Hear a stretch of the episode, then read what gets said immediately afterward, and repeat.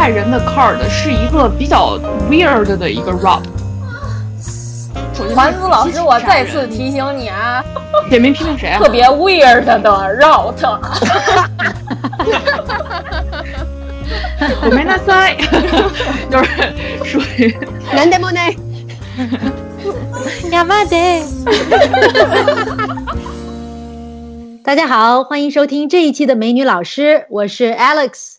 啊，这是我们第三期的第二期节目哈。每逢佳节老师多，我们快到了美国的感恩节，今天呢来了三位老师，啊，美女老师呢是一档在美国制作的女性聊天节目，呃，我们的更新也越来越像大姨妈了，经常一个月才更新一次，对不住大家。呃，或者是更长，我们还是不断不装，轻松真实的态度来聊到在美国的性与爱。今天呢，我们要来聊一聊国内目前无人不知、无人不晓，呃，群情激愤，几乎搞到全民公决的江歌刘鑫凶杀案。呃，这期我们来的三位嘉宾都是老朋友，呃，各位就来一一介绍一下自己吧。大家好，我是志一姐姐。非常高兴再一次回到了美女老师这个节目，哈哈，欢迎回来。大家好，我是还没有因为口吃而被节目组弃用的团子。大家好，怎么老是你？最后一位，大家好，我是在家照顾宝宝，好长时间没有上来的红茶姐姐。好久不见，欢迎归来。好，我们今天讲这个案情呢。呃，虽然是无人不知、无人不晓，但是还是先由这个口齿特别伶俐的志一老师来，呃，先用一分钟时间来讲解一下这个整个的剧情。接下来呢，团子老师就会打开法律窗口的模式，呃，进行分析。最后由红叉老师来讲解一下天主教里的感恩概念。一分钟感觉压力很大，就是说呢，对，就有这么两个留学生留学。对，留就是青岛，都是青岛人，留学生姑娘。然后一个叫江歌，一个叫刘鑫，两个人都在日本留学，是好朋友。然后呢，这个刘鑫呢，呃，是当时是就是生活有点困难吧，然后借住在江歌家里面。然后呢，跟她的当时是跟她的前男友有一定的冲突。然后呃，借住在江歌家里面的时候呢，前男友前到这个江歌家里面去找刘鑫的时候。跟江歌发生了冲突，然后杀害了江歌。然后呢，江歌的母江歌是就是来自于一个单亲家庭，然后就是江歌的母亲呢，就是受到的打击非常的大。就是这个是去年二零一六年十一月二号是案发当日，呃，大概是十一点钟左右晚上。然后好像过了没有两三天，江歌的妈妈就不是啊，对，就是江歌的妈妈就在微博上发布了信息，就是呃。就是说提到了这个刘鑫和刘鑫的这个前男友叫陈世峰的这么一个也是二十四五岁的男孩子，这三个人好像当时都是二十四五岁，然后后来其实当时就已经掀起了一阵的舆论。然后刘鑫呢，很有意思的是，就是你就是作为一个呃，就是她的闺蜜因她而死，因为这件事情毕毕竟是这个她的前男友去想找她复合，跟她的呃，就是当时帮助她收留收留她的这个好闺蜜江歌，在保护她的情况下，可非有非常有可能是在保护为了保护刘鑫的情况下，然后被陈世峰呃刺了十刀。呃，失血过多去世。就还有一个细节呢，就是呃，当时江歌被杀害的时候是这样子，就是刘鑫先他一步进了他们所共住的公寓的门，然后呢，呃，江歌在被陈世峰刺杀十刀死在门外的走廊里的时候，刘鑫就在一门之隔，就在门的后面，然后中间也有很多细节呢，嗯。反正现在也没有，我们也不知道案情的具体情况，但是确实是，呃，也也是很容易引起大家的疑问的一些情况，但是就是听上去就这一点也是比较戏剧化的一点吧。嗯嗯，就是当时这个呃对，然后刘鑫也说过他推门推不开，但是就是就在一门之隔之外，他最好的朋友就被这个他的前男友呃杀害。嗯，然后这个江歌的妈妈，嗯，我不记，我其实去年就看过这个，好像是去年，就就是案发时间不长，不是今年年初就是去年。其实当时在舆论就有就有一就掀起了一段这种舆论，然后呢，呃，好像今年就是今年十一月哈，同时就是案发之后一年之后，这个呃局面，这个媒体呢就在呃网上公布了一系列采访，就今年夏天采访江歌妈妈和刘鑫，就分别采访他们以及安排他们会面的视频，然后就哗的一下又点燃了这个舆论之火，呃。我觉得很大的就是，我个人觉得就是出现在两个分歧上面嘛，就是一个是刘鑫，呃，在案发的时候所作所为是否导致了江歌的死亡，是否刘鑫有这个责任，然后再有一个呢，就是因为这个是呃，现在庭审十二月十一号还没有出来嘛。嗯，所以具体情况大家都不知道。然后一个是在呃聚焦在那一个，另外一个聚焦呢就是这个舆论关于这个呃刘鑫作为就是导致其闺蜜死亡，然后呢呃就是之后却对江歌的母亲不闻不问，甚至恶恶言相向这种他的之后的这些反应，刘鑫以及其家人们，他爸爸妈。妈。然后这个就成为舆论就是呃攻击的焦点，然后呃就整个就闹成了一团，然后就非常非常，我觉得已经很多年没有见到过大家这么群情激昂的攻击这个姑娘了，攻击这么一个人了，一甚至就是一家人三个人这样子，就是现在也闹了几个星期了嘛，是不是？其实咱们现在已经是已经在尾声上面了，就等着我看十二月十一号估计。庭审估计又又会再闹一次，基本上情况就是这样。觉得案情其实还是蛮简单的。嗯嗯，好，一分钟时间到。讲这是美国的 美国的一分钟，这是火星的一分钟。这个案件是发生在日本的，是吧？日本那边呃是什么进展的？在法律进程上，还是根本就没有进行过任何的？我不是不是说出警了，然后警察有了一些结论吗？十二月份应该是第一次庭审，对，他是这样，是在中国还是在庭审是在日本？就所有的这一套程序全部都是在日本。对，当时事情发生了之后呢，据说是因为我看了视频，就是这个局面这个视频，王志安拍的视频呢，跟网上之前的那个好像还有一些不太一样的地方。就有的人说是他们的邻居听到江歌喊救命，而且是用日语喊救命，然后报了警。然后刘鑫也说他是在门里面听到江歌在外面喊尖叫了一声。他推不开门，也去报了警。就是这个警察出警之后呢，呃，然后包括把把这个刘鑫作为这个证人保护起来几天，然后也就录了他的那个证词。对，录了他的证供之后，然后过了好像五天，逮捕了陈世峰。而且一开始，据刘鑫所说，他并没有觉得，呃，他并没有怀疑就是陈世峰。虽然就是呃，江歌的妈妈在事发后的两三天之内就已经在微博上说怀疑是刘鑫的前男友，也没有提名字，好像是一开始。但是，但是就是五天之内以骚扰。刘鑫的名义逮捕了陈世峰，因为之前确实陈世峰有跟踪刘鑫这么的这这这个呃疑点，嗯，然后之后呢又以呃就是杀害刘鑫杀害那个江歌，然后呃这个十二月十一号是是杀人罪起诉的，以杀人起诉吧。这个细节特也特别特别细致，但是我就说，如果为什么这个群情特别激愤，特别觉得，呃呃，认为刘鑫该杀，是有这么几点触动了这个公众的这个神经。一个是江歌多么讲义气来保护刘鑫，然后刘鑫有点儿呃，要知恩不报。呃然后另外是这个江歌在外面呃一门之隔受害的时候，刘鑫。呃，这个细节有争议啊，是否是锁了门了？所以这也增加了这个可恨度。然后呢，之后呃，江歌的妈妈呃，这个呃，这个悲痛欲绝的时候，需要刘星呃来来证实一些事儿的时候，刘星就消失了。然后在找到的时候，呃，是一个被迫就是在公众。呃，公开了向公众公开了刘星的这个家庭情况以后，他被迫现身，然后威胁说，要不然就不合作，呃，然后又消失，是吧？就这几个，这几个从情感角度方面都触动了大众的这种神经，觉得说刘星简直是一白眼狼，中山狼。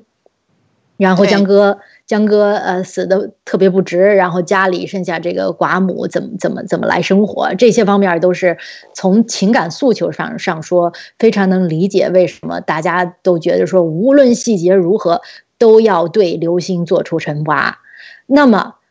团子老师，你要有种，你就开始 为刘鑫翻案吧。不不，我哎，先说话，我不是在为刘鑫翻案，我是在为法律翻案，这个是一个很重要的一点。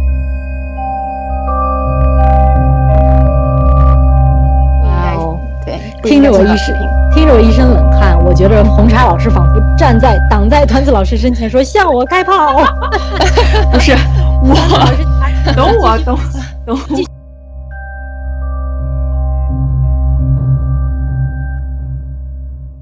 从我的角度上来说，我觉得刚才大家说一边倒，其实并不是。就这件事情比较吸引我的，反而是就整个舆论场的这么一个走向，一个关于法律的讨论。就是说，呃，首先也不是一边倒，我觉得差不多是八十二十。就是而且双方针锋相对，剑拔弩弩张，主要有两个问题，一个针对刘鑫，一个针对凶手。其实凶手这个问题是后来有人提出提出来以后，大家才有把焦点回到了这个消失的凶手上。因为这个问题，就像刚才主持人 Alex 说的，就是更能够触动群众的情绪爆点的是刘鑫的行为。从从凶手的角度上来讲，他当然很凶残，面对一个手无寸铁的女生，呃，是不是手无寸铁我也不知道，就是面对一个女一个与自己并无。这个现在看来并无就是巨大的情感纠葛的这么一个人，然后在冲动之下刺了他十几刀，确实是一个不被社会接受的、应该受到法律惩罚的行为。但是，就是因为这个本身是一个激情杀人，他的情节并不曲折离离奇，与众多的，就我冒天下之大不韪的说一句，就是他与众多的蓄意谋杀。无无差别屠杀或者这种虐杀相比，它的情节是普通的，所以并不能激起那么激起大众的情绪爆点，这足以上社会新闻头条。是的，嗯，导致了这个讨论本身一开始失焦了，集中在了刘鑫身上。然后后来等到大家意识到，等到有一波人开始，就是有一波媒媒体带动了另外一个节奏，说大家看看凶手的时候，然后又开始了一场声势浩大的说，希望能够。用民意来影响日本法律结果的这么一个万人签字判死刑的这么一个活动，嗯，就是从我的角度上来讲，关于法律的讨论有两点。第一点是，在法律失效的情况下，是不是可以私立惩奸？这是双我在网络上看到的双方八十二十，但是剑拔弩弩张、针锋相对，这个炮火非常猛烈的这么一个问题。在这件事情上，大家的讨论有问题，跑题了。因为我觉得双方都有一个很重要的点没有踩到，就是法律本身没有失效，就是明明可以在一个法律框架下面解决的问题，但是大家现在执着于讨论，如果法律失效了，道可不可以用道德惩罚，可不可以动用私刑来解决这个问题，可不可以用民意来影响法律，达到一个那样的结果？嗯，这个是我比较关注的一个一个事情，因为法律失效其实只有两种，一种一般来说有两种吧，一种是。法律真空就是这个地方三不管，或者是由于特殊的历史原因、地缘政治造成了这个地方无法可依。就是举例来说的话，嗯，去过巴西贫民窟的人可以知道，就是看到过在无数游戏和电影当中呈现过的曾经的香港的九龙城寨的人也知道是什么样。然后或者是美国的印第安自留地，因为政治正确，白人的东西不能进去管，然后本本地人又管不起来，然后多方势力纠结，这个是法律真空。另外一种叫做伦理困境，就是因为案情特特别特殊，然后不小心的掉到了某一个法律框架无法触及到的地方，或者是法律的。基本的最最基本的几条原则当中，使得原则发生了伦理冲突。这个举一个特别简单的例子，就比如说，在美国，就是从证据法的角度上来讲，一个人向律师，呃，不是向律师，一个人向自己的牧师忏悔的东西，忏悔的任何内容是完全保密的，是不可是有享有特权的，是不可以被透露的。那么希区柯克有一个电影就讲了这个，就是说当这个牧师本身成为这个犯罪的嫌疑人了以后，他能不能供出曾经有一个他自己教区里的人向他承认过这个这个这个凶犯是他，而不是他自己，就是等于说一条是绝对的保护教，绝对的保护教众的向自己的牧师忏悔，在宗教上获得救赎的一个权利，和另外一个是所谓的。犯罪嫌疑人有绝对宪法赋予的权利，可以去搜集一切证据为自己脱脱罪，就等于是这两个 rights，这两个权利的交锋和矛盾，就这个是一个很值得讨论的。对，这个叫做不能解决的法律失效的。哎，那这打断一下，红茶老师作为一个天主教的宗教人士，在这方面有什么看法没？呃，我觉得作为天主教来说，主要是你知道，我们这个都说是天主始终宽恕。宽恕一切，然后，如果当一位人去请求宽恕的时候，那我们肯定是就是倡倡导是要宽恕的。呃，我觉得这个还是啊，看这个国情吧。你看，像我们我们现在在美国，但是在中国成长的，就是这个还这两个女孩儿，她们都是青岛人嘛，然后等于相当于在东京的这个中国留学生。那么他们成长的这个环境，他们受到的这个教育，是否就是是是有这种？宗教，或者是我们都知道，在中国我们也讲向善呐，甚至很多都拜佛礼佛呀。但是，呃，我觉得可能信仰天主的人来说，无条件的爱就是让这个复仇烟消云散的一剂良药。何况我们现在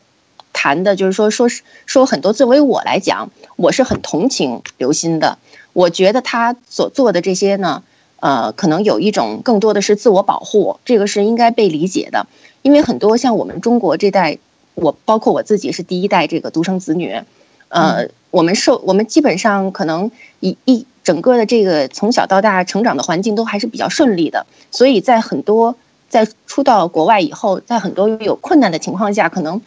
如何去就是说去去释怀去解决这个困难，可能就是没有很好的方法，就不会像。家里有很多孩子的那种兄弟姐妹成长的环境，一直在竞争的关系，这种成长出来的这个呃人和这个独生子女的这个环境，所以我觉得这两个孩子，这个我觉得刘鑫呢，他包括我们在争议他是否有拦着门的这个问题，我觉得他作为我来说，我对他是很同情的，不管他是否真的去拦了那个门，或者他像他所说的，他拧了这个把手，他是往外推，他推不开，但是他后来这个他的这个证词。他开始的时候说他根本推不开，后来又说能推到这个电表门外的电表的这个地方，都是我觉得还是有争议的这些事情。但是总的来说，我的感觉是，呃，我我相信就是说他自我保护的这种是不应该受到惩罚的。哇哦，对，听着我一身听着我一身冷汗，我觉得红茶老师仿佛站在挡在团子老师身前说向我开炮。不是我，等我等等，没有我我是想说啊，在这个独生子女的成长太多顺风顺水，所以在生活感情上没有太多的挫折与磨难，所以他的这个意志并不能说是就是可能我们就应该为了我旁外面有一个我的朋友在受难，我就要冲上去，我就要保护他。当然，这个是我们希望，就是每个人，对，但是他不可以因为这件事情被被受到法律的制裁，我觉得这个是不合理的。嗯，目前问过的所有美国人给我的信息，就是我给他们讲过案情以后，他们都觉得不不不用出来啊，外面有一个人拿着刀在捅人。对呀，对呀，我也是这感觉，对我也是这个感觉，对。但是是对这个问题是不一样的国情，嗯。我觉得主要是刘鑫当时那个也很奇怪，因为你现在说你知道是江歌在外面被杀害了，但是当时的情况，刘鑫在里面，他根本就不知道外面发生了什么。据他自己所说，他就听见江歌喊了一声，然后他还以为是什么日本的那种东京的那种痴汉，去可能来骚扰他。你可能也不会想到外面发生了凶杀案吧。对，而这个这个就关关系到文化了。我觉得在中国的这种文化里，从小就教育牺牲小爱，成全大爱，对，成全大家，然后对对对，勇为怎么下我我觉得不是，这不是见义勇为的问题。在美国，这个如果如果说你遇到这个强暴啊、强奸啊，说是不要激怒这个罪犯之类的。对，是的，是的，是的。我我我我觉得不是，我觉得触怒公众最重要的点是。不知恩图报，这是第一个。第二个，他见死不救的坏处在哪里？是因为这个祸事的来源是刘鑫，而不是江歌，这是大家特别愤怒的一点，就是感觉就由你而起，对，因你而起。然后我江歌仗义热心，我向你伸出援手，我如同东郭先生救狼，你最后反咬我一口，你这个真的是是何居心？我觉得说你怎么可以去杀杀他呢？他他一直在说，我不会杀了你，你以为我会杀了你吗？我杀了你就不解恨，就是这种这种话语。这个我我觉得我得稍微往回带带。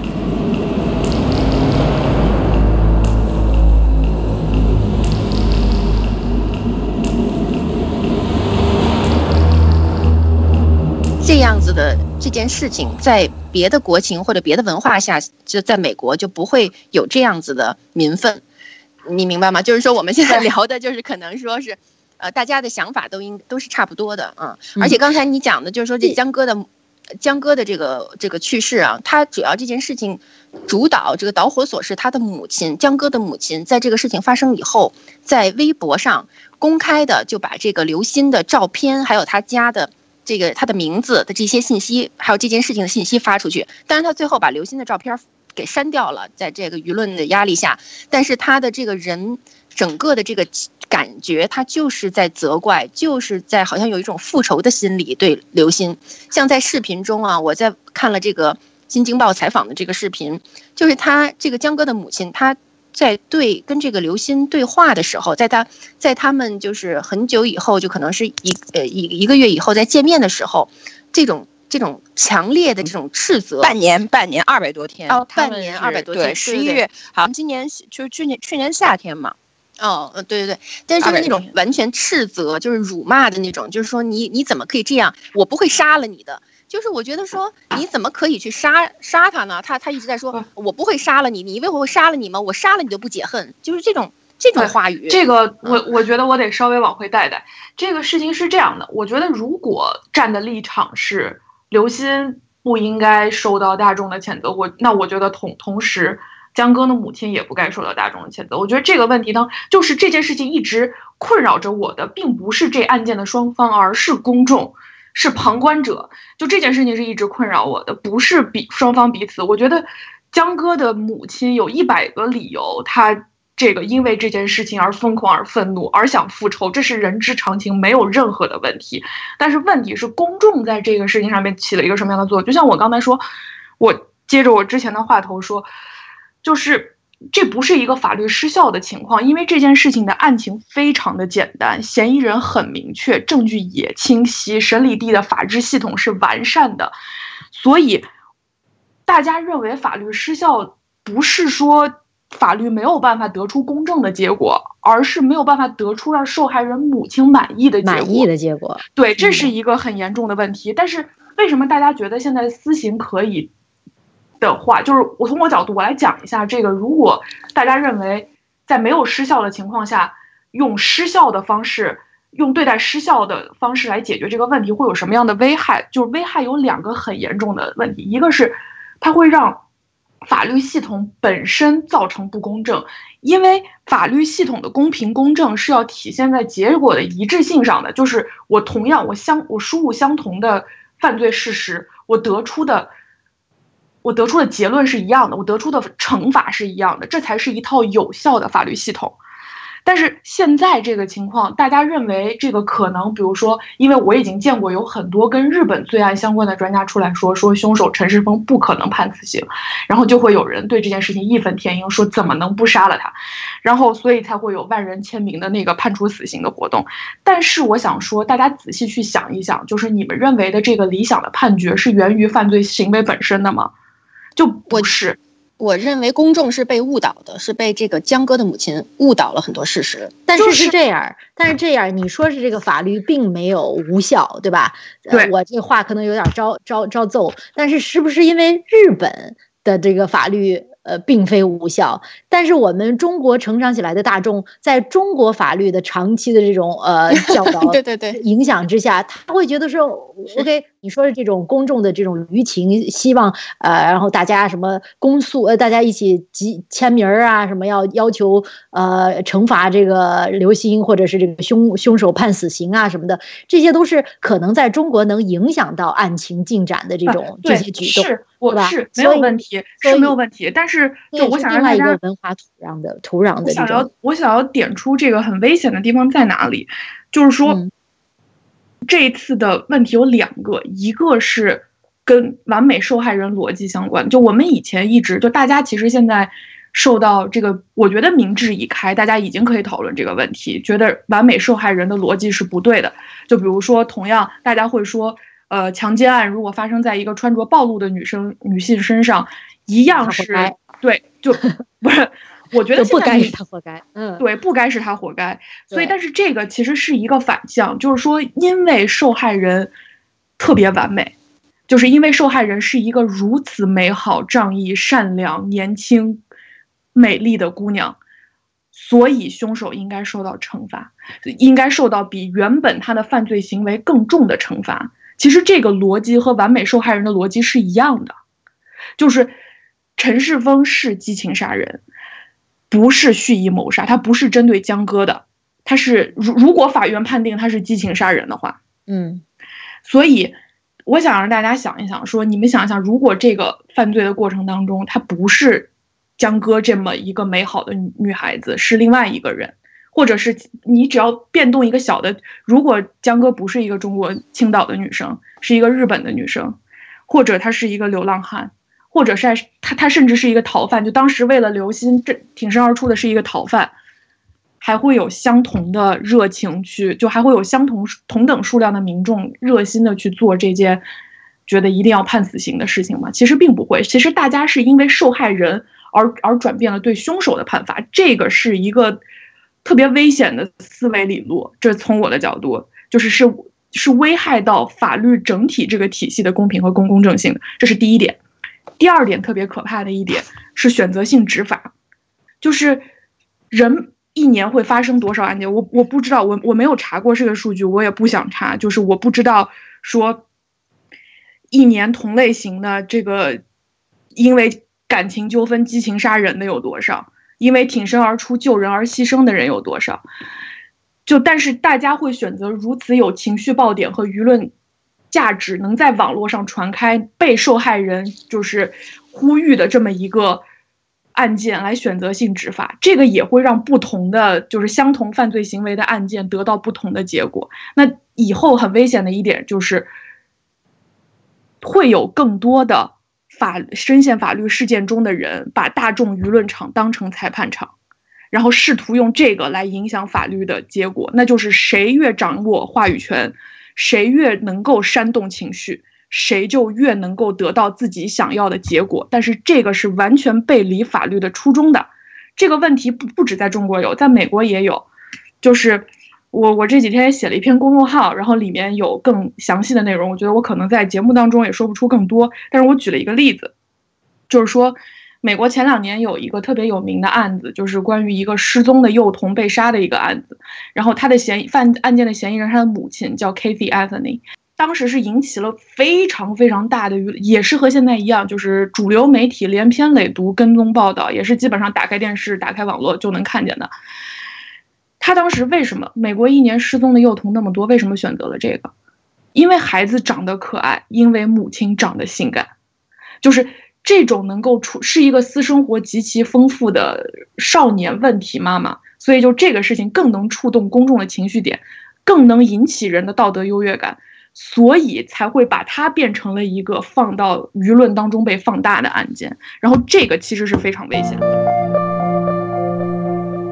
就是在美国有一个 rescue doctrine，就是在民事侵害案件当中有一个救援法则，就如果是你陷对方于危险的话。你是有救援义务的。如果不是你陷对方于危险，你只是一个目击者，那没有任何人有救援义务在这件事情上。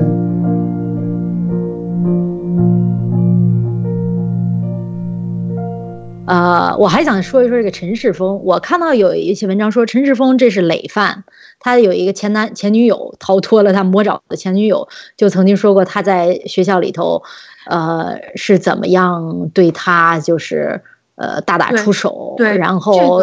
嗯，他有幸侥幸逃脱了的这种这个情况。对，但这个问题是什么？是就像又回到我说的第一点，就是法律案件当中没有一套，就是放在网络上的信息是没有经过正式的程序甄别的。就你没有经过程序甄别的信息，大家都会有选择性，就是更能够煽动起情绪的材料和信息和证据。会更容易在公众当中传播。我我作为一个尽量规避看这个案件相关八卦信息的人，我都在这几天当中接受到了相当多可怕的谣言，什么包括，什么陈世峰家境优越，在青岛已经把刘鑫的家人养起来了，这是为什么？刘鑫不会出来做出对他什么不利的证言，然后看到又是一轮群情激愤去骂，然后 关于。陈世峰的那个那个精神问题，他的这个情绪管控问题，各种各样连篇累牍的这个这个证据和材料，就是嗯蜂拥而出，这就没有办法。有人说啊，有人说那个陈世峰已经就是有了这个呃呃证供了，confession，他在日本警方那边，这个是真的还是假的，还是没法鉴别呢？But confession 是有可能，因为这个好像是某个律师出来说的，这个我不确定，就是。但是，still，就是从法律的角度上来讲，激情杀人如果不是他，美国这边的判断是是否事先预谋，就是你要证明的这个标准是是否事先预谋。如果他没有事先预谋要杀某个人的话，那他就是激情杀人。那在美国是二级谋杀，不是一级谋杀。嗯，而二级谋杀，就以我对日本的法律系统比较粗浅的了解，也是一个就是很难判到。畸形的这么一个刑罚，虽然日本还有死刑，嗯，那他如果判刑了，是会在日本执行呢，还是在中国执行呢？日本，日本，日本。OK，那我在对，他是会在日本。日本执行的，然后中国的法律是说，如果是呃，就是有可有可以引渡他，但是如果是这个量刑是合适的话，他在日本服了刑，就算是他将来回了中国的话，也不会受到再就是再次的惩罚。嗯，但是确实是这样，我不太我不太清楚日本怎么样，但中国呃一直以来都有这个，就是说调整嗯惩罚的力度以平民意嘛。这种事情其实哪怕就是在最近几年也发生过，是吧？就有弹性了。嗯，要加薪这件事儿，对。但是弹性执法这件事情是对法治社会最大最大的一个侵害，就真的是没有办法。嗯，那个呃，我再斗胆来做个假设，如果将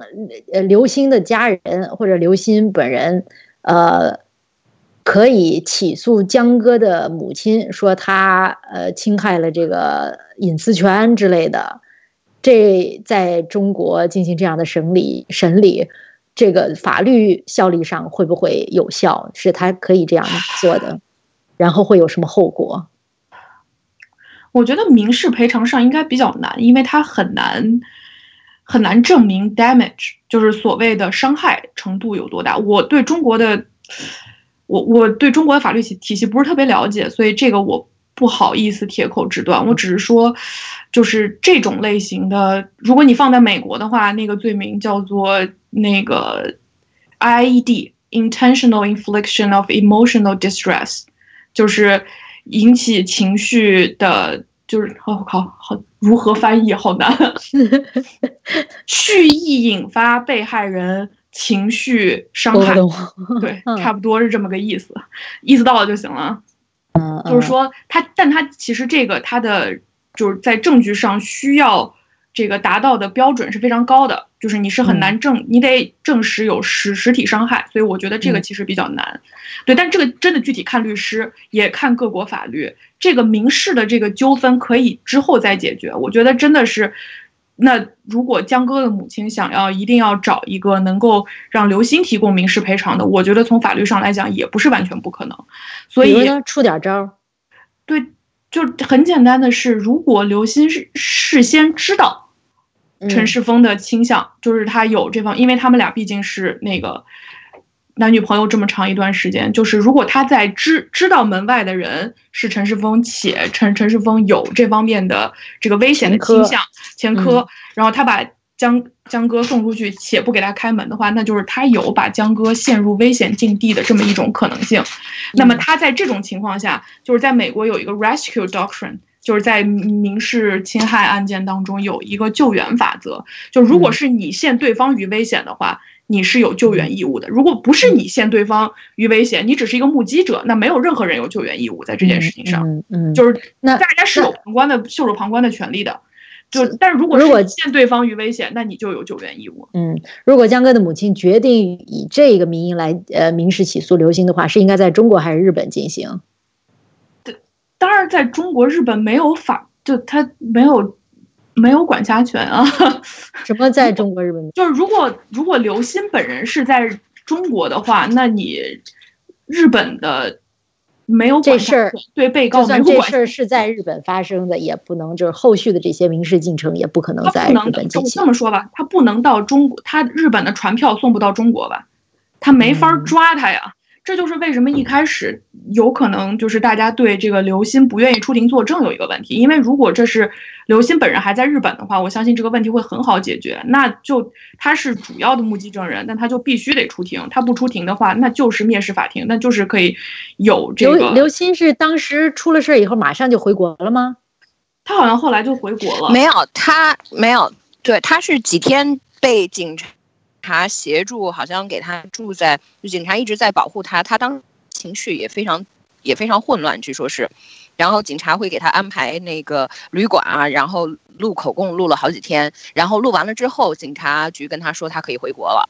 然后后来他后来网上的就是嗯呃江哥妈妈请的一个日本律师在网上也说过，就是呃哎不是他，可能不是他说，反正我听有人说就是说。以他的呈堂证供，就是做这个开庭的论述是没有问题的。他如果本人能够出庭作证的话，力度会更大。但是他他说的肯定是不能跟他在警察局录的口供是不一样的吧？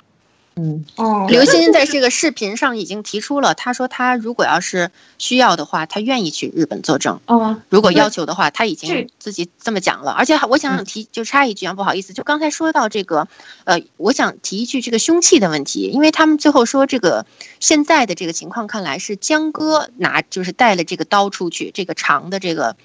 呃刀插在身上，然后用让这个凶手呃利用起来抢抢夺了这个刀。然后才被刺死的，所以就是说，我刚才那个呃团子老师提到了，就是说，到底他们这两个女学生知道这个呃这个这个凶手有多么的危险的这个这个情况，我觉得刘鑫并没有在他的证词中就是证明他觉得这个凶手是很危险的，因为他在视频中多次提到，我并不觉得。他有多危险？我并没有在乎他说的这个威胁什么的，这个也跟他在短信上的有有些不同，就是他在跟江哥这个之间，刘星跟江哥之间的这个短信，他们都会提到说啊，他威胁我什么，他很恶心这样子。但是刘鑫在这个视频中一直在说啊，我并不觉得他有多危险，我我根本就没有想到他会这样，所以这个我我我觉得这个可能大家还要关注一下，在庭审的时候，嗯，对，这些事情。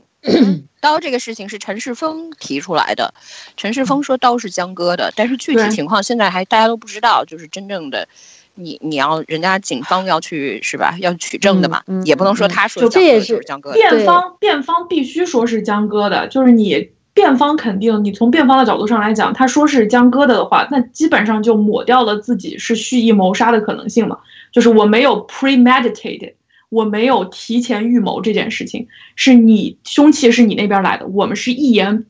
不合之下的冲动杀人，他就是一个把自己的就是罪行降低的这么一个很很很合逻辑的一个一个。对他可以是他这个呃，他这个手段，他可以说假话，但是警方也要去取证的呀。对对对，是这个辩方和对对公诉方也要去取证的。你万一取出来是这个这个 contradictory 是反反方向的呢，对吧？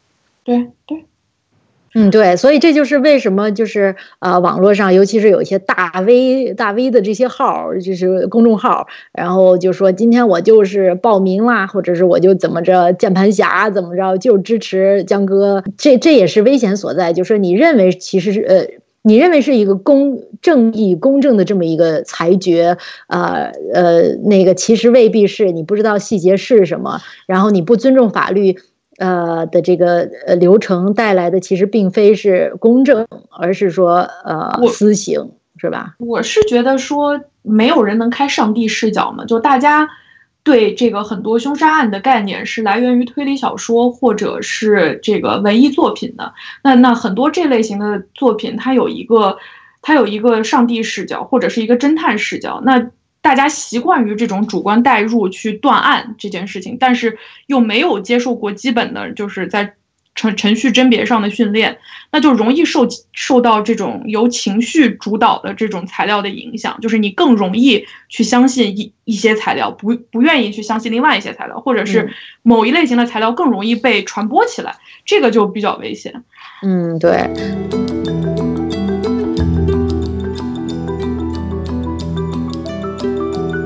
对我个人这两天也在网上跟部分网友有过讨论，有很多人跟我说说你这个撕逼吗？用一种文明探讨，就是这是公民社会吗？大家。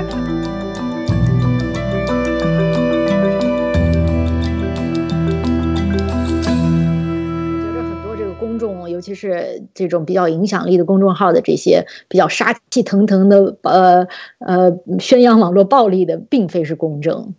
啊，对，而且很奇怪的是，其实我看到的在就是微博上面这些消息，就是基本上传统媒体还是号召大家不要去舆论攻击，不要就是这么这么强烈的攻击刘鑫，觉得也是觉得可以，刘鑫的一些行为是可以理解的，然后他也是受害人，然后就被大家骂了个就是 骂了个半死。不不不，我我觉得所有的自媒体全部都是站在公众这一面，就觉得刘鑫死有余辜啊，就是就反正就是。万劫不复这样子，这就是我觉得，就是还是这个双方的这个辩论没有打到点上的一个问题，就是没有必要去讨论刘鑫的行为是不是可以接受，因为大家现在并不知道他的行为是怎么样的，就更应该讨论的是什么？是就算他的行为是那样的，那怎么样的惩罚方式更有效？就是你用网络暴力他，用道德谴责的方法针对他的这个个体是不是有效？就我的想法是，哪怕你是一个认为刘鑫十恶不赦的一个人，就像我，我在刚听到这个案件过程当中的时候，我对他的行为是非常不耻的，这个是我的第一反应，是我的本能反应，这是很正常的。就但是你就是退一步抽离以后想的问题是，就算你要做道德谴责，你用网络暴力某个个体是否有效？就是批判。针对行为本身，从社会层面上来说更有效。就说你说哦，这种自私冷漠、见就是见死不救的行为是是可耻的。那大家还能抽离一下，去反思一下自己。就是我看到很多人讨论什么道德是律己还是律他，这都不重要，重要的是哪个更有效。就是你肯定是道德律己更有效嘛。每个人都反思一下，说如果我在这样的情况下，我我会怎么做？或者我将来会教育我的孩子怎么做，这个我能不能做到怎么样？未来我要做一个什么样的人？这个是从整个社会层面上来说更更有效率的。如果把这个舆论的矛头针对某个个体，那除了能让部分人达到宣泄情绪的快感，能让很多人产生一种虚妄的优越感，就是哎呀，我道德高尚，那一家人道德低劣。我去骂他们，我从这个骂他们的行为当中，我又获得了道德制高点上的一种快感，而且我还有一种错觉，就是我是一个好高尚的人，我是一个不冷漠自私的人，我不用反省我自己是不是在同样的情况下会做出同样懦夫的行为，这是非常可怕的。就是你肯定是大家每个人批评自己更更有效吧，因为你一旦集中到某个个体的时候，这个整个就失焦了，这个讨论就又失焦了，变成去去骂那个人。去骂那个人有问题，就没有反思了，这个才这个也很可怕。嗯，还有一点继续反思，就是多年以前已经提到的人血馒头看客事件还在不断的发生，尤其是在啊这种情形、这种事件发生的时候。我个人这两天也在网上跟部分网友有过讨论，有很多人跟我说说你是说撕逼吗？用一种。文明探讨，就是这是公民社会吗？大家探讨社会议题，这是一个多么正向的事情。就是会有人跟我说，这个人和行为怎么分开？你要骂这个行为，你就得骂人。但其实并不是，就不用公布他姓神名谁，不用看到他的脸，不用在他的脸上扎小针，你只要知道有一个人这么做了，你不耻这种行为，你自己以后不要这样做就可以了，是不是？就像以前，就是我们经常说路上。路上有很多，就比经常网络上有各种冷漠路人的这个批评，也有各种说什么中国游客在海外素质低下的批评，就是这种不针对个体的批评和反思，渐渐的让更多的人愿意说说哦，那我出国的时候，我提前体察一下当，去去去去这个去研研究一下当地的风土民情，我去提高一下个人的这个文明素质，这就是一个很正向的一个地方。但是我就不愿意看到说现在大家。自己明明就是平时在路上见到倒地老人退避三舍，然后要指着别人的鼻子骂，不见义勇为；自己天天在网上歪歪三宫六院，看到名人私生活混乱就就骂别人乱搞男女关系。我觉得这个就是一个很不健康的一个社会舆论环境。嗯嗯，好吧，那法律我们说了半天，就是说希望大家能关注是法律的这个程序上，呃，怎么来能呃尽量的撇开人性。那么我们回到一个完全对立面，就是宗教的这种人性方面，它基本上和我认为是和法律对立的。那红叉老师，呃，在感恩节这个呃来临的时刻，然后在这么一个沉重的话题之下。呃，在这个情感带入以后的大众都开始变得疯狂的局面里，天主教在这方面有没有呃一些告诫和解药？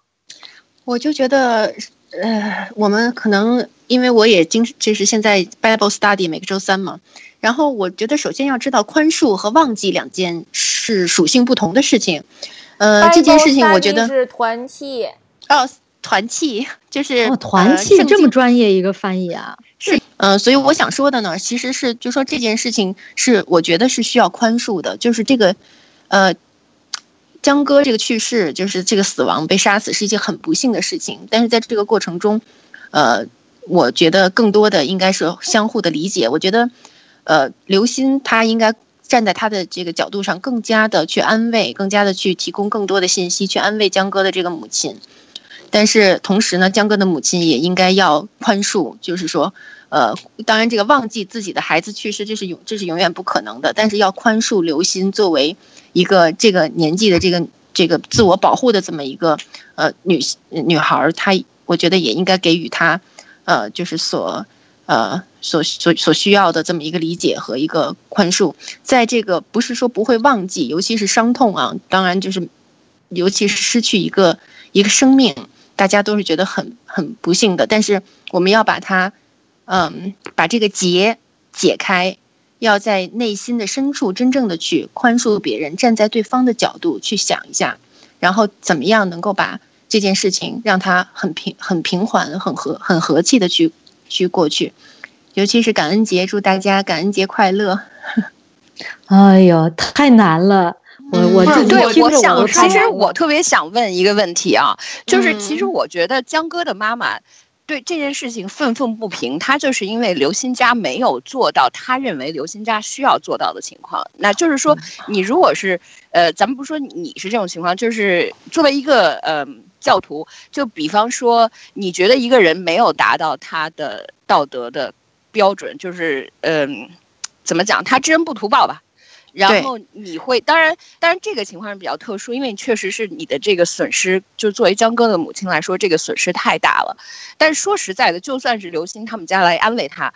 这个江哥也回不来了。但是他完全没有做到这一点，然后又跟你起了冲突的话，你应该就是这个应该就。真的是很失望的一件事情。然后，其实我当时就是看到，就江哥妈妈当时在这个这个十一月份这些视频出来之前，我知道这件事情的时候，我就觉得，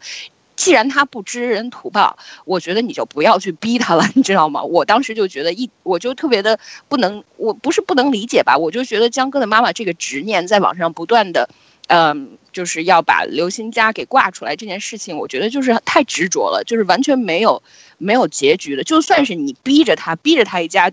向你下跪道歉，这个结就是完全就过不去了。对他还是一种抱着就是这个要处罚、要惩罚、要报复的这个心理，所以我要宽赦宽赦他们，我会为他祷告的。我我我觉得其实。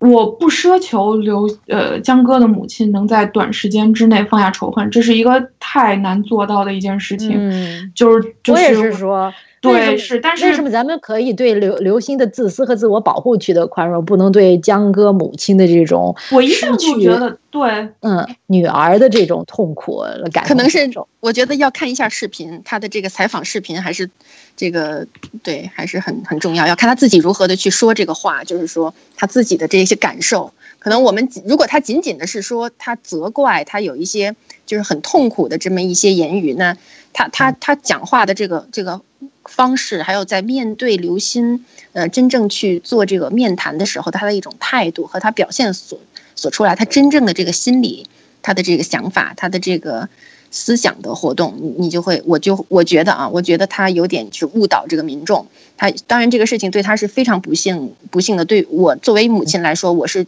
觉得非常可怜他，我我我甚至愿意为他去去。做一些筹款呐，或者是祷告啊，嗯，一些呃很多，但是我觉得就是他的这种表达方式，可能还是因为我们的文化、我们的国情，还有整个的这个社会给他的一种影响。他觉得他这样做是合适的，他这样做是可以的，对对别的一个家家庭，所以我我我是我我不不太同意他这样的一个做法。我觉得分开并不代表大家说哦。啊，你看江哥的例子，就就非常明显的告诉我们，好人没好报，所以以后这种事情就不要挺身而出了。我我觉得这个是最可怕的，就是大家一边骂说刘鑫冷漠自私，然后一边教育自己的孩子说，看见没有，以后不许帮人了，听见没有？对你说的这点儿，我也觉得挺有感触深深受，就是文化土壤的不同。首先，你对法律的不信任，呃，你你你成长起来对对认为法律不会给你公正，所以才有私刑上私刑，然后其然后在上私刑的中间自己触犯了法律，也觉得法律。呃，没有权利或者甚至管不到你，这这的确也是一个现状，对吧？这个法律有多么公正，执法有多么的严格，呃，到底这个弹性呃有多么的公正，这方面都是呃，我觉得应该启迪公众说我们怎么来健全法律。其实这方面呃倒是更好的解决方式，而不是说是以以私刑和以这个舆情呃来处处以对呃处以这个。极刑对其中一个嗯情感方面无法接受的一个是的是的是的是的，我我觉得很多听众可能会觉得我就是因为算是业内人士，所以他们会觉得我可能违法律论。其实我并不是一个认为法律没有疆界的人，然后我也特别喜欢思考一些关于法律上灰色地带的问题，但是我始终认为说思考法律的疆界和局限性这件事情，应该是在一个社会已经健全了。基本的法治意识和法律体系以后才应该做的事情，这就像很多人说：“哎呀，科学也有局限性，科学当然有局限性。你工具理理理性也好，当代现代就是西方启蒙以后的那一整套科学的思维和方法论，当然是对人有局限性的。但是你得先普及了基本的科学知识以后。”再来思考它的局限性，你人不能还没走路的时候就在想我跑起来会不会摔跤，这是一个没有意义的事情。嗯，对，对，我觉得我再说一句，就是说，我觉得要原谅，不要惩罚，不是说别人做错了事情就一定要去惩罚，就是说你为了他的。可能的他他的呃一个成长吧，不不应该让他太难堪。有的时候宽恕的力量真的胜过于惩罚，有一就是怎么说？我们说柔软的力量胜过坚硬的力量，所以呃希望他能够宽宏大量，就是呃不再发怒，仁仁爱无量。对，我加在你这个，呃，谭子老师说，我加在红茶老师之后说一个问题，我觉得这个当中公众也有责任，就是说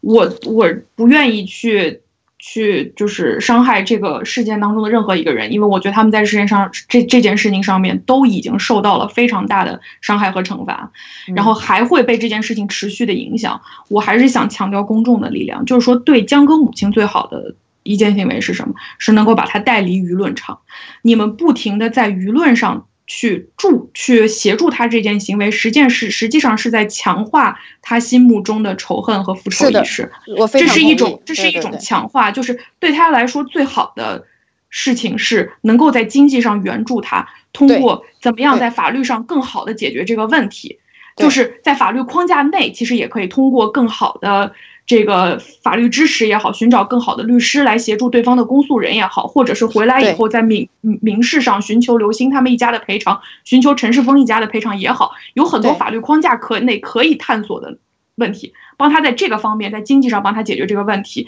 以及。在情感上，让他渐渐的放下这件事情，带他远离舆论场。任何一个人，任何一家人被放在这个舆论裁判所的当中，作为大家舌根也好，牙慧也好，这么多天这个茶余饭后的谈资，对他们来说都是一种戕害。所以我觉得放过他们，真的。对，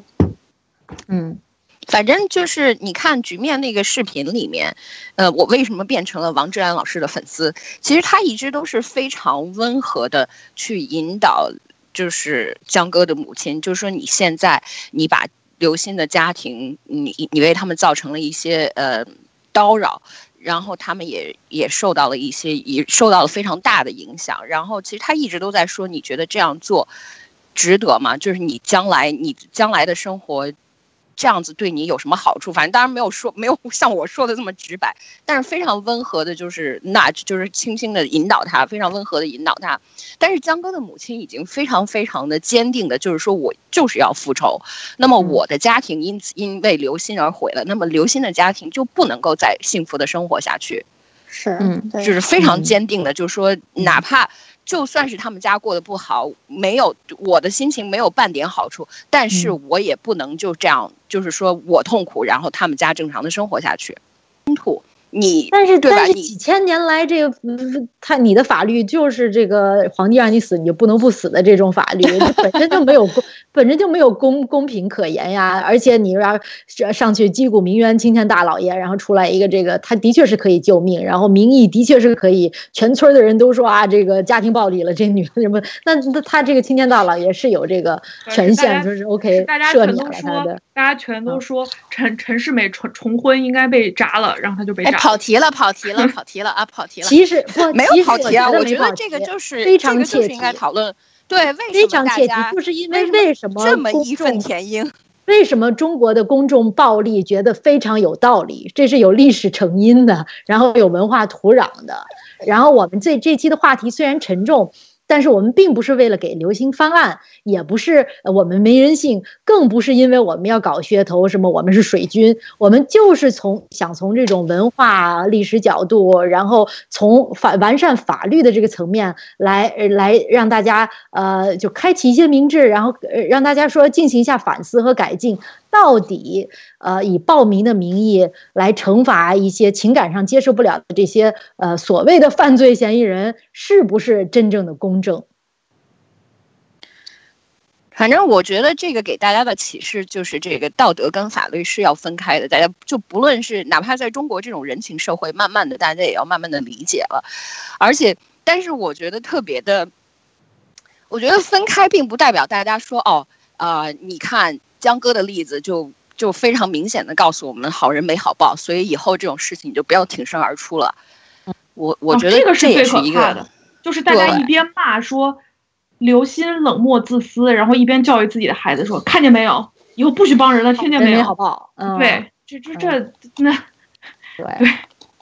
所以，我跟这个呃，我跟红茶老师之前也讨论过，这个在西方的宗教里面，你去施善，你去行善的时候，你的你是不是，就是说，你是不是觉得有 karma 在里面，有这个我行善，然后我将来，或者说你会不会期待别人会对你有所表示？是不是是不是可以拿到上天堂的门票？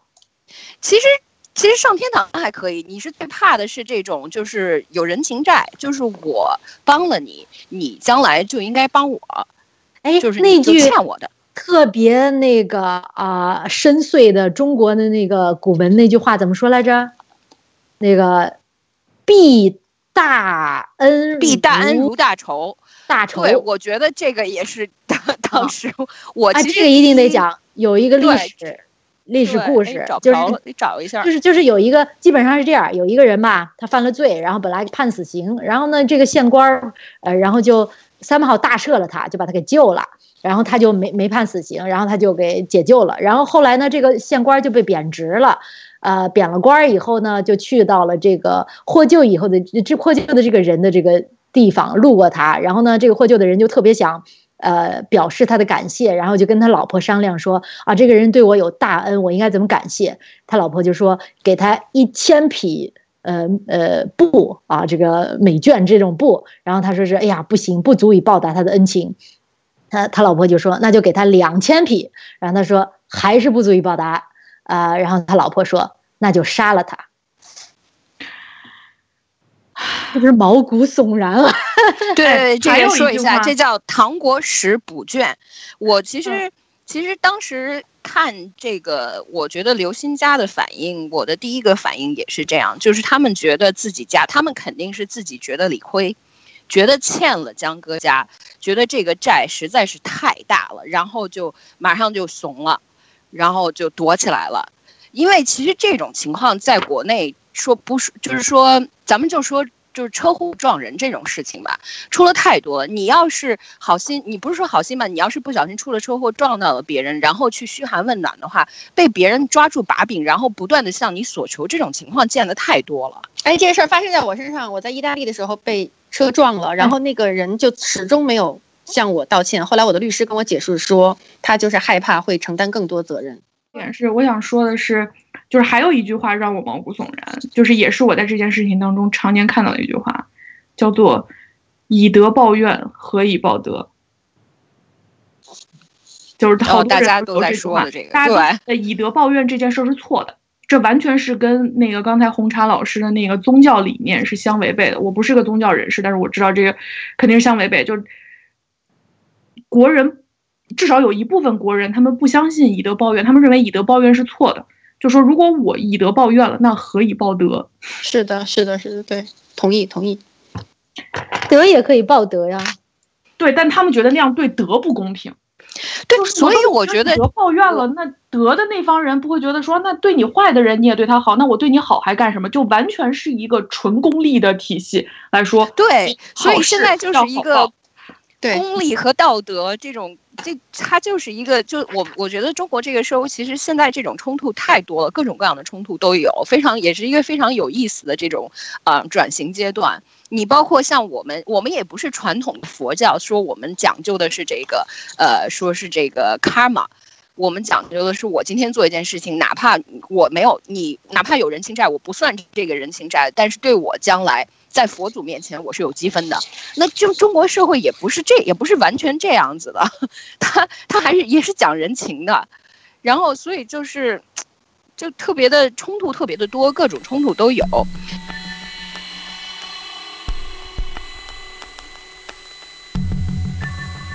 出钱出力的人其实也是有很多的。你就整个统一的事件看下来的话，将刘鑫的那一点冷酷、刘鑫的那一点自私，在很多别人面的帮助面前，他其实也是很小的一部分。也，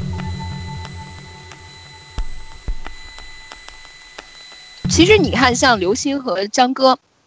就十一月二号，当时就是。等于说十月三号凌晨的时候，江哥送到医院的时候，这个时候刘鑫被警察带走了，两个孩子都没有消息的时候，两家人是第一时间就在一起的，就刘鑫的父母跟江哥的母亲是在一起的。然后当联系到刘鑫之后，然后知道江哥住在医院里，后来刘鑫的呃江哥的母亲又收到大使馆的这个电话，说你的说江哥被杀害了，在日本之后，刘鑫的家人马上就消失了。然后其实这就是他们也意识到，就是刘鑫在这件事情，在江歌的死里面负负了这个非常大的一个责任，就是无法免除的一个责任。而这个责任大到了一定程度，如果是江歌的母亲，咱们就不说，咱们就说假设江歌的母亲特别无赖，从此之后就赖上刘鑫一家了，你说他们家有什么选择？完全没有选择，因为他在道义上，他自己也认为自己在道义上已经是亏欠了江歌一家，已经到了无法就是偿还的程度。然后就只好躲起来。嗯，不是，可是真的这件事情是有凶手的，并不是凶手逍遥法外追不到，所以讨论还是失焦的，就是。但是很奇，就是很奇怪的一件事，就是也是挺有意思的一件事情，就是是就被大家道德被大家如此审判的，反而不是凶手，而是刘鑫。就我在而且审判的依据，而且审判的依据完全不是法律，而是道德和情感。对，就是因为他到后来这件的反应，嗯，就是我在节目一开头就讲的，就是因为凶杀这件事情本身没有这个刘刘鑫的忘恩负义更有情绪爆点。这就是为什么大家会把是就是目目光集中在刘鑫的事情上，而不是集中在那个事情上。你说，你说那个陈世峰的这个犯罪行为，那真的和之前被大家已已经淡淡渐渐淡忘的张颖颖的案件，那都不在同一个数量级上。那可是真的十足的蓄意绑架谋杀，当中肯定还涉及了，可能还涉及了比较恶劣的情节。这个是是对吧？一一听了全身都发抖，团子真是。哇哦，对对，确实是那我们我们就在这个讨论呃这一块结束今天的话题吧。我们能在正能量上结束吗？最后有一个叫正能量，来给我个正能量，快点儿！在我想说吧，就是我觉得看了看了视频之后，我觉得江哥妈妈就是这个你让他走出来的可能性，我觉得。当然，这我我也是尊重个人选择的。这个仇恨的力量、悲伤的力量实在是非常大的。你走不出来，你不愿走出来，别人怎么说也没有办法。但是我就说，大家如果将来遇到了这种以德以怨报德，就是这有有你做了，你觉得你做了什么事情帮助了别人，可是别人反过来就是对你完全没有呃，你没有得到就是别人。你所期待的这种后结果的话，你也不要觉得心寒。我觉得就是这样，就是你看江哥妈妈整个的这所有的事情，他得到了多少网友的帮助？就不说咱们就不说舆论这方面去，就是怎么样帮助江哥的妈妈去攻击刘星嘛？就是大家出钱出力的人其实也是有很多的。你就整个。统一的事件看下来的话，将刘鑫的那一点冷酷，刘鑫的那一点自私，在很多别人面的帮助面前，他其实也是很小的一部分，也是被也是被这些正面的光芒，也是被嗯，也是被他遮蔽了的。嗯，所以我觉得不要大家到最后剩下来的时间是哦，原来这个就是觉得特别心寒，觉得将来世界上都是社会上都是像刘鑫这样的人，我以后再也不要就是再也不要帮助别人了。嗯呃，宗教人士在感恩节来临之际，呃，给我们以一个正能量结束今天的呃话题，好不好？啊，我想说的是，拥抱生命，但是也要勇敢的说再见。就是天主会宽恕那些向他祈求仁慈的人，赦免并忘记他的一切罪过。所以大家要，我我我想说，呃，我倡导听众朋友们去祈祷，每天在睡觉之前祈祷，嗯，在做做了任何的嗯。啊，自己觉得可能会呃有错误的事情之后，祈祷，呃祷告，那么天主会宽恕你，然后最后你也会进到天堂。所以这个是我希望大家有一个快乐的感恩节。谢谢。嗯，该嘉宾的发言不代表我们公 我们节目的观点啊。我还能最后找代表本人 再找补一句，就是我我骂了一整集大众两边。都在各打五十大板，但是我这个时候还是要说，我觉得，就是作为一个成熟的公民社会，大家能够有意义的进行这种层面上的社会层面上的这种。公公众性议题的探讨是一件非常有意义的事情，也希望这个这几天好揪着对方领子骂了好几天对方无情无义无理取闹的这些人，大家都能往对方的能能从对方的角度思考一下问题，这样大家转换一下角度，这样的话对整个社会能带来更多的有意义的力量。嗯，这就是我最后想说。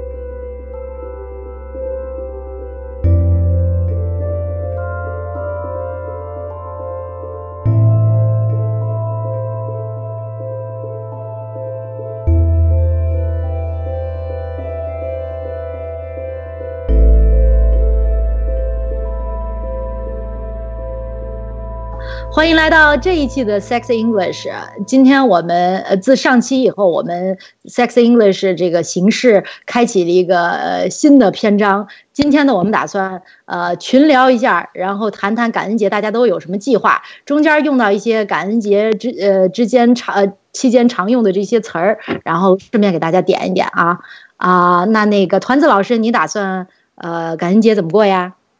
那个。为拉动 GDP 做贡献嘛，Doorbuster。对，就是在美国这个 Thanksgiving 之后的一天，感恩节的后一天，就是俗称的黑色星期五。黑色星期五，也就是美国版的双十一。然后，但是美国人比较土，不像中国一样有马爸爸的这个神神奇阿里，然后可以大家让大家在家里点点鼠标就能买到，就是美的土到大家都得去大商店门口排队抢这个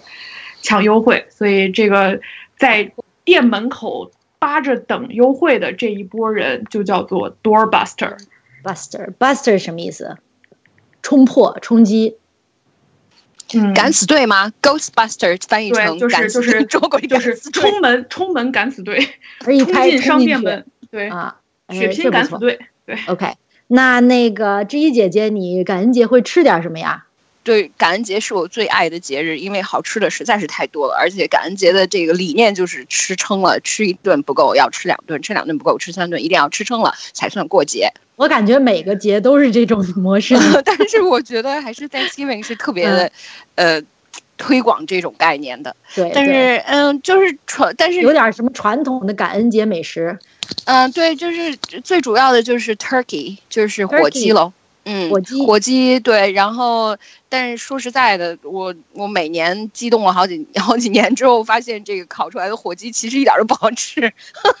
其实因为它没有像我们像这个炸的那种，但是大家可以去试一下这种炸的 fried turkey，这种弄个大锅炸，因为一只火鸡特别沉，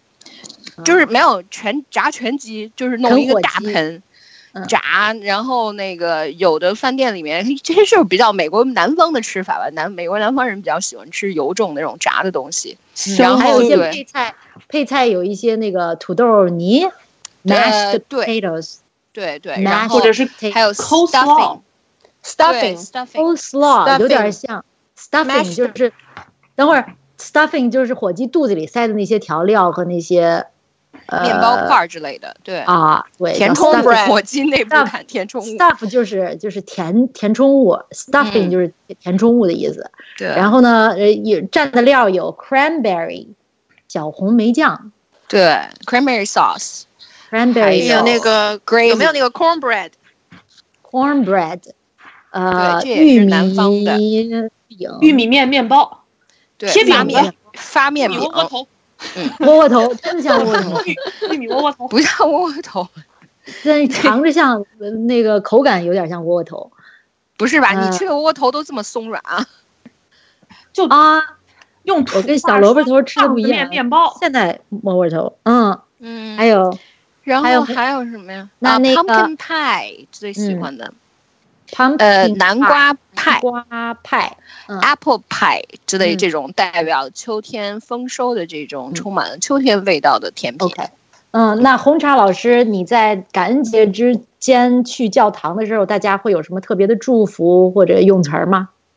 呃，感恩节我们就是做一个弥撒，呃，在十点钟的时候，然后弥撒，对，然后呃，就是会有 Father，不是吧？Mass，Mass。呃，对，是一样的，那个意思是一样的，就是 mass 啊